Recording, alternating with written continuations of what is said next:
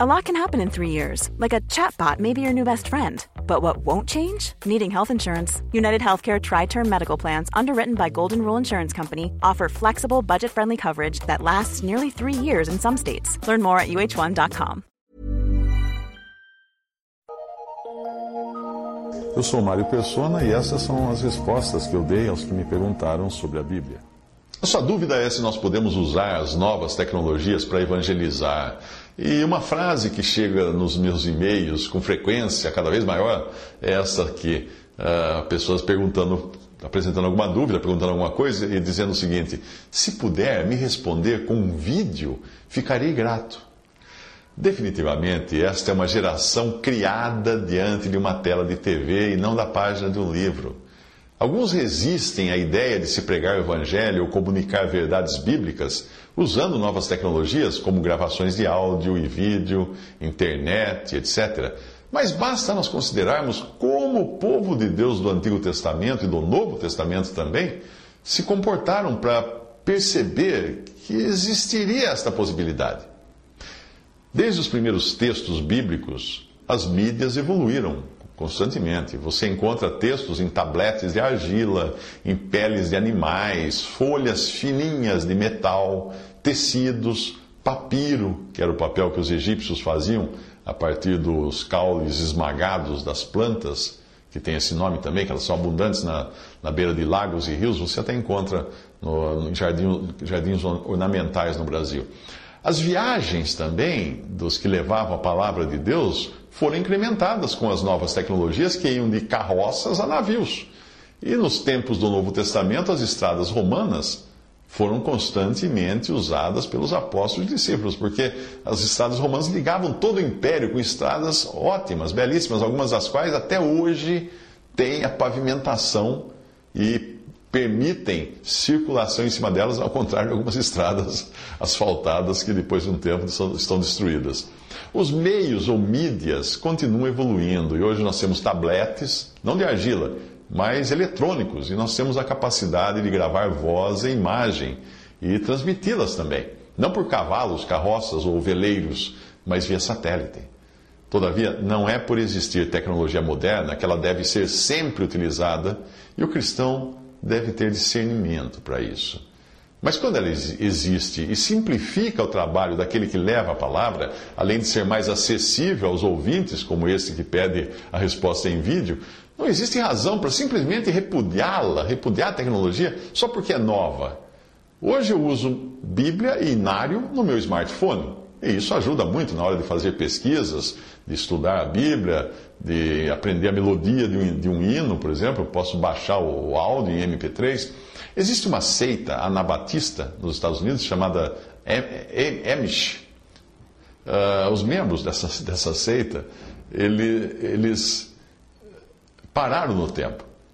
Eles repudiam todo tipo de tecnologia moderna. Eles moram em comunidades, em fazendas, e só andam de carroça, não andam de carro. Não usam telefone, não usam computador, não usam internet. Mas na banca onde, onde vendem hortifruti, verduras, legumes, queijos, etc., num mercado em Filadélfia que eu visitei, eu vi uma garota, Amish, eh, vestida da cabeça aos tornozelos com roupas do século XIX. Eh, eu disse da cabeça aos tornozelos porque nos pés ela trazia o último modelo de tênis Nike. É, talvez lá eles esqueceram de incorporar a questão do calçado, que deveria ser obrigatório usar sapato de couro duro lá do século XIX.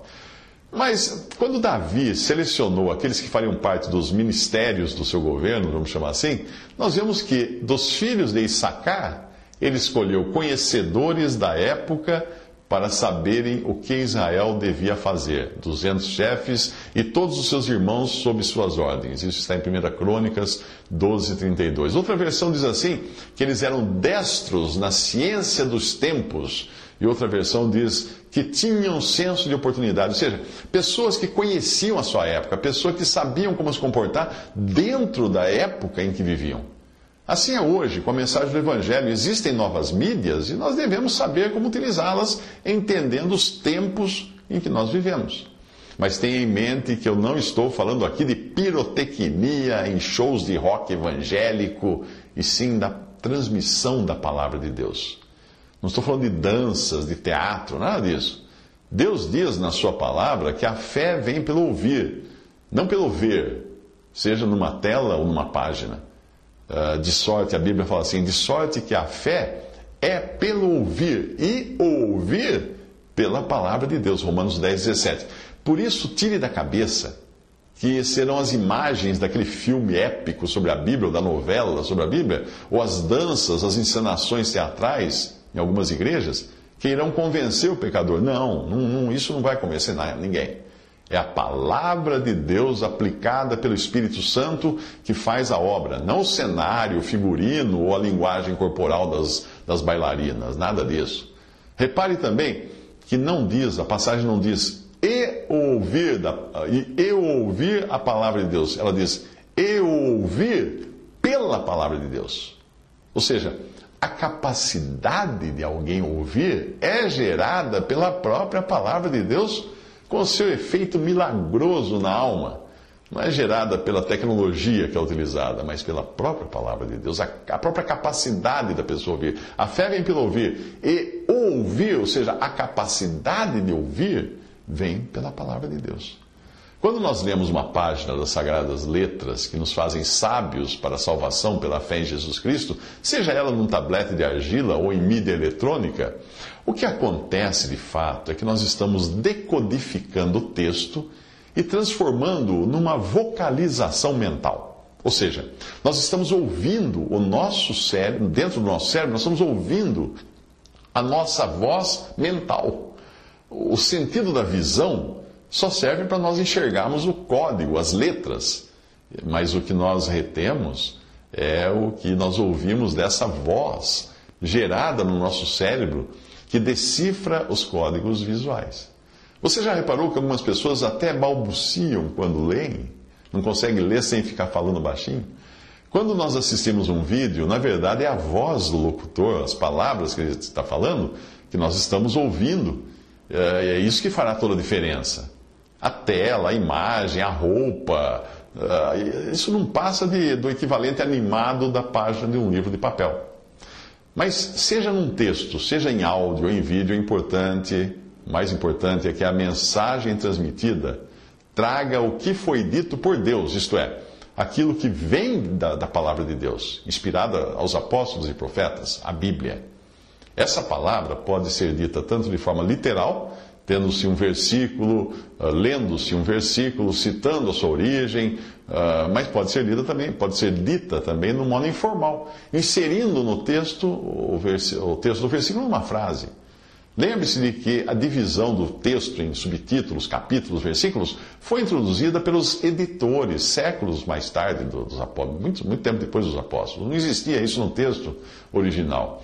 Um exemplo do, do, do primeira coisa que eu falei seria dizer assim, abre aspas, no Evangelho de João, capítulo 3, versículo 16, está escrito que Deus amou ao mundo de tal maneira que deu seu Filho unigênito para que todo o que nele crê não pereça, mas tenha a vida eterna. Fecha aspas. Agora, a mesma palavra de Deus, falada informalmente, seria algo assim, abre aspas.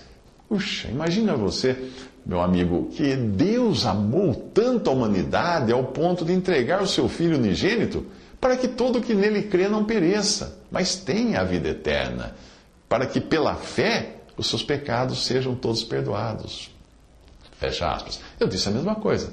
Só não citei o versículo, número, capítulo, nada, mas eu disse a mesma coisa. Eu citei a palavra de Deus. O fato de não ter citado o livro, capítulo e versículo não faz disso menos palavra de Deus do que na verdade ela é. Outro dia alguém que assistiu um vídeo meu criticou que eu não seria digno de confiança, porque, segundo ele, você não tinha uma Bíblia aberta na mão e nem começou a falar, fazendo uma oração antes. Bom, certamente ele disse isso por, por estar habituado aos costumes religiosos dos pastores da TV, que fazem pose de Bíblia aberta, né?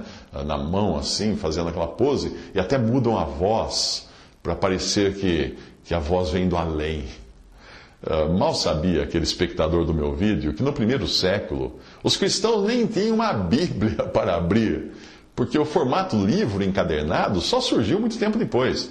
Eles simplesmente citavam de memória passagens do Antigo Testamento ou aquilo que eles aprendiam da revelação dada aos apóstolos e profetas nas cartas e nas reuniões da igreja. Mas por que é importante citar, literal ou informalmente, a palavra de Deus? Porque é ela que tem poder, que é viva e eficaz e mais penetrante do que espada de dois gumes, ao ponto de discernir os pensamentos e intenções do coração. Ela é o poder de Deus para a salvação de todo o que crê, de modo que a fé é pelo ouvir e a capacidade de ouvir é gerada pela palavra de Deus. Agora, como lição de casa, tente descobrir Quantos versículos foram citados apenas neste último trecho que eu falei aqui? Visite respondi.com.br. Visite 3minutos.net.